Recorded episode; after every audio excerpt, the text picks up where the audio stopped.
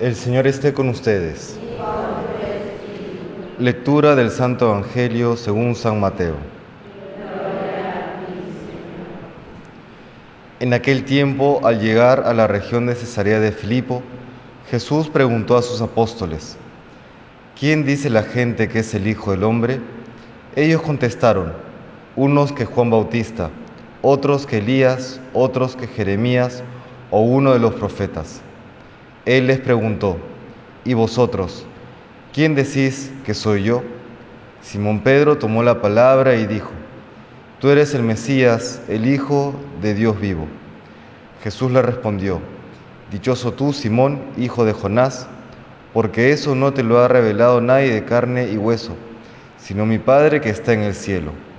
Ahora te digo yo, tú eres Pedro y sobre esta piedra edificaré mi iglesia y el poder del infierno no la derrotará.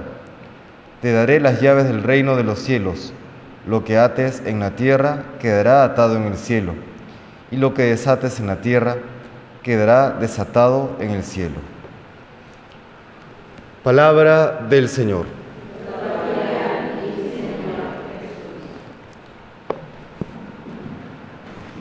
En ocasión de esta fiesta de la Cátedra de San Pedro es la oportunidad de toda la iglesia y de cada uno de nosotros de rezar por el Santo Padre, por su ministerio, que lleva sobre sus hombros el peso de toda la iglesia. Si a veces vemos a un padre de familia o a un encargado de alguna labor específica, cómo se agobia por los problemas que tiene que enfrentar, cómo será estar en el lugar del Papa, ¿no? que sabe con plena conciencia que de sus decisiones depende la Iglesia Universal, toda la Iglesia Católica.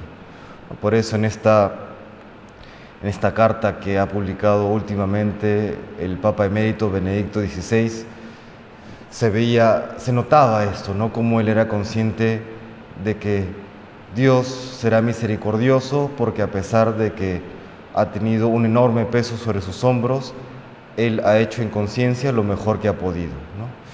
Recemos pues por el Papa emérito Benedicto XVI, por el Papa Francisco, que tiene también esta enorme responsabilidad. Y el día de hoy nos invita también a reflexionar sobre la misión que cada uno de nosotros tiene, viendo la vida de San Pedro, alguien que ante el encuentro de Jesús se postra en tierra y, tras ver el milagro de la pesca, que era inesperada, ¿no? el, milagro de, la pesca allí en, al, borde del mar de Galilea, pues le dice al Señor, apártate de mí, Señor, porque soy un pecador. Y el Señor, a pesar de esto, o justamente por esto, lo llama a seguirle. Y en este seguimiento, pues, Él tiene sus atinos y sus enormes desatinos. Atinos como, el que hemos escuchado ahora en el Evangelio, su respuesta de fe Tú eres el Mesías, el Hijo de Dios vivo. Y el Señor alaba esta respuesta. Y sin embargo luego también Jesús le dice, apártate de mí, Satanás, ¿no? porque no piensas como Dios, sino como los hombres. Más adelante tendrá siempre Pedro esta especie de, rebeldía eh, cuando no acepta el mensaje de Jesús, por lo menos en términos prácticos, y cuando vienen a apresarlo, Pedro toma la espada. Y luego, por fragilidad, esta triple negación que realiza, que realiza Pedro ya durante la pasión. Y sin embargo, el Señor luego lo reafirma en esa triple pregunta, ¿no? Pedro, ¿me amas más que estos? Señor, tú sabes que te quiero. Apacienta mis ovejas.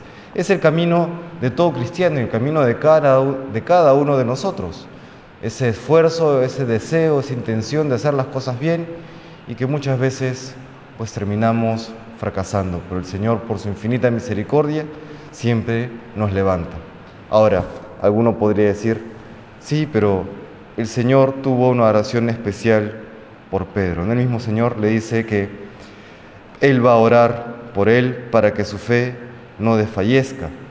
Sin embargo, también conviene recordar y meditar siempre el capítulo 17 de San Juan, en esta oración llamada la oración sacerdotal de Jesús, en la que Él pide por todos y cada uno de nosotros, los apóstoles que estaban presentes y por los que vendrán, dice Jesús.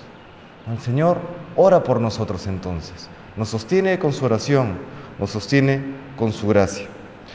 Pues teniendo esto presente, pidámosle hoy al Señor, tanto por el Papa, por su ministerio tan difícil que requiere muchas oraciones, pues pidamos por Él y pidamos también por cada uno de nosotros para que estemos a la altura de la misión que Dios nos encomienda.